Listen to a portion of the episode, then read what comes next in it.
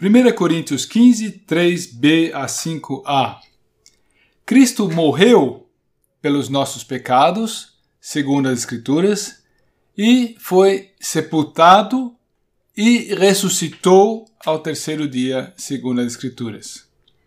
E depois apareceu a Cefas, e depois aos doze, e depois foi visto por mais de quinhentos irmãos de uma só vez.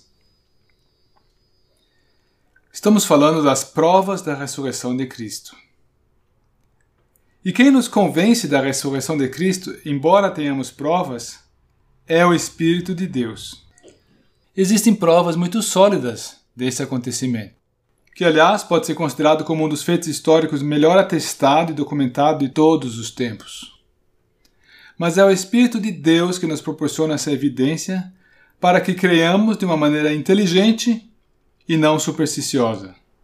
Deus não pede uma fé cega em algo desconhecido. Essa não é fé. Isso seria fanatismo até.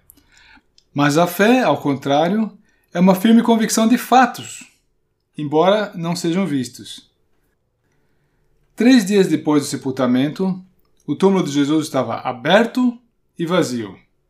Trata-se de um fato que não tem senão uma explicação que Jesus Cristo ressuscitou. Se a versão que as autoridades judaicas quiseram fazer valer de que os discípulos roubaram o corpo, isso teria sido a maior mentira, a maior fraude de todos os tempos.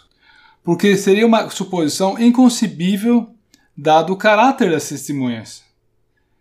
Como, por outro lado, os discípulos teriam conseguido tal façanha? Levando-se em conta o poderoso contingente de guardas e soldados que cuidavam do túmulo?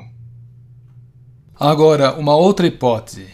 Se as autoridades judaicas o tivessem roubado, por que não mostrar em seguida e publicamente, seja o corpo ou o lugar da sepultura, a fim de pôr em descrédito o testemunho dos apóstolos? E os romanos?